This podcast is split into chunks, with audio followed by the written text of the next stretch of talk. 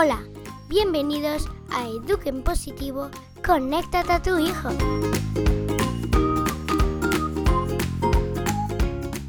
Estás escuchando a Mariana Sánchez.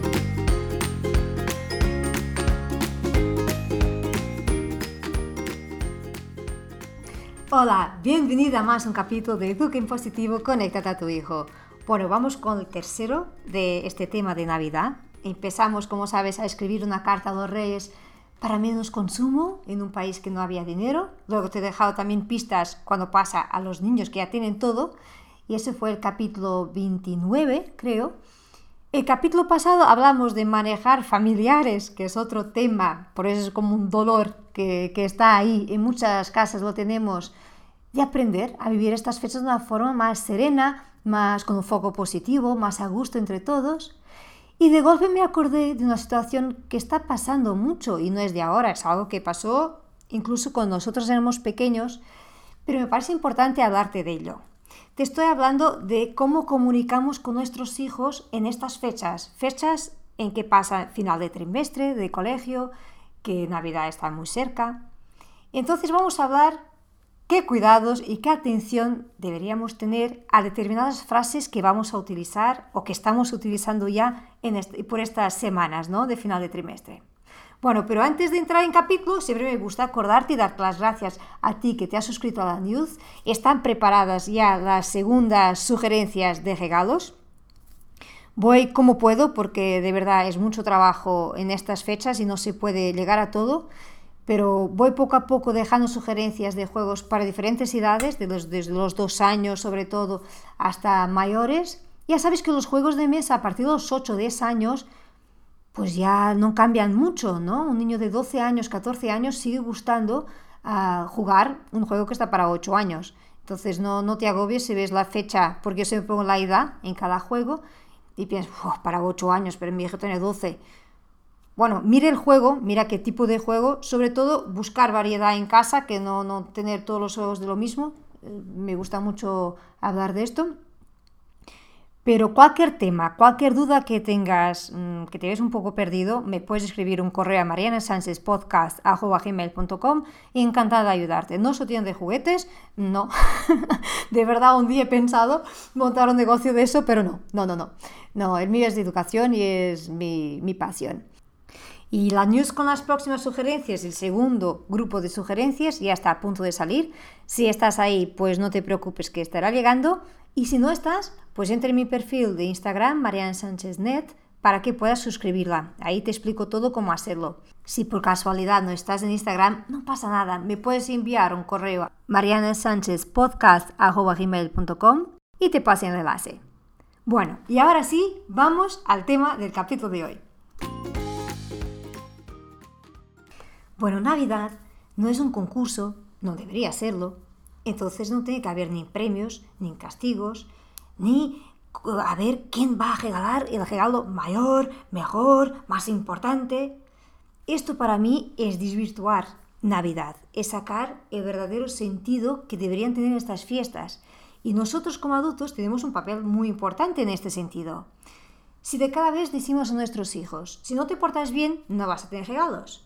Si no vas a la cama ahora, pues no te voy a dar nada. Puede ser que los reyes no te van a regalar nada, depende de cómo cada uno monte el tema de los regalos, si vienen de los reyes, si vienen de los padres, si vienen de quién viene, ¿no?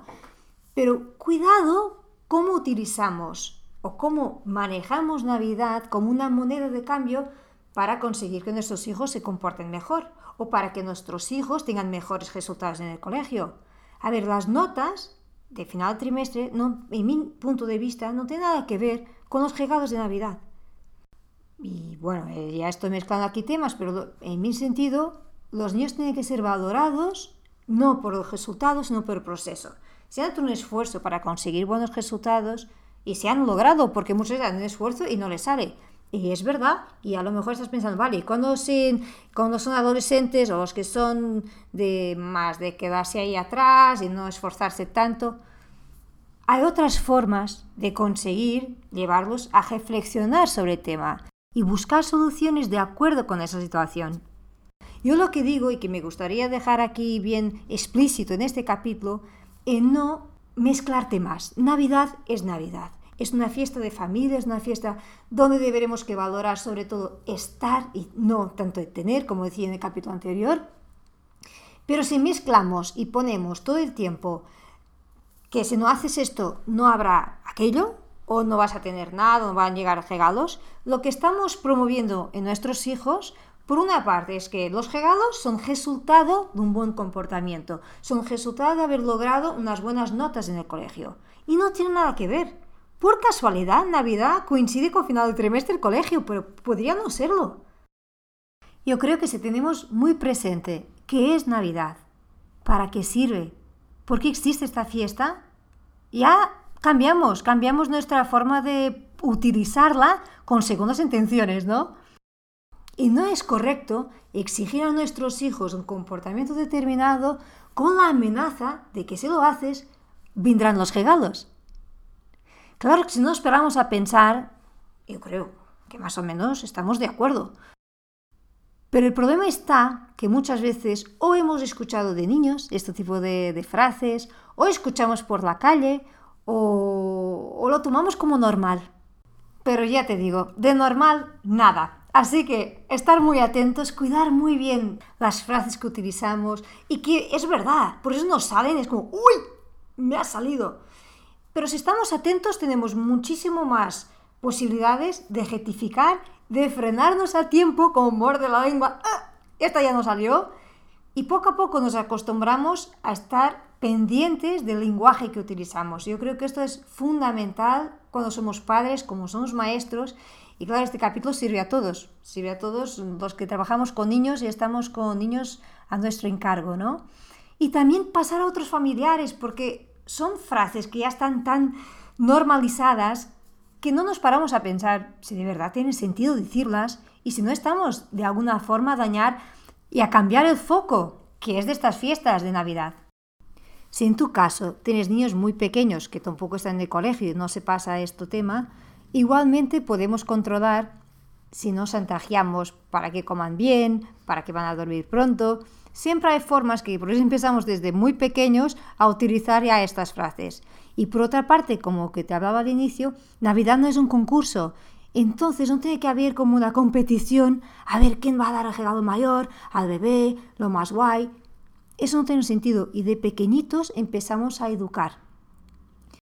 Ya verás que a tu pequeñito lo que le hace ilusión son los papeles, sacar los papel, eh, los lazos, tirar los lazos. Eso es lo que hace ilusión. Les da igual lo que viene dentro. Entonces yo de hecho me acuerdo de hacer como cajas grandes y poner cosas distintas dentro, porque sabía que lo que iba a disfrutar con la caja. No te agobies, no hagan concurso. Y esto hay que pasar muchas veces los tíos, sobre todo los que no tienen hijos y que les hace mucha ilusión comprar cosas muy grandes. Pero pensar muy bien que se regala a los pequeños lo mínimo, lo necesario, la parte estética siempre me gusta, la parte bonita, y no hagáis concurso, sobre todo eso. Pues ya está, ni sorteos, ni concursos, Navidad es Navidad. Y hasta aquí el capítulo de hoy. Espero de verdad que estés a conseguir vivir estas semanas finales de trimestre, de año, con alguna tranquilidad, que no es fácil porque va todo muy loco, de entre el tráfico, fiestas de colegios, mucho trabajo. Necesitamos descansar y mantener la serenidad interna para afrontar tantas cosas. Pero también acuérdate que los niños también están muy cansados, no solo nosotros. Creo que es un momento en que es normal que todos explotan a la primera.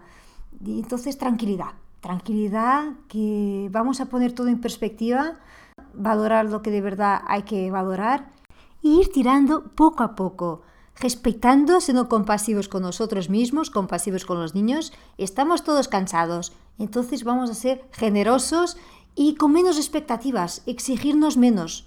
Y el próximo jueves pues tendremos el último capítulo de este tema de Navidad. Bueno, espero que te esté ayudando a poner todo con una perspectiva más positiva y alguna cosa siempre me puedes escribir a marianasanchezpodcast.com.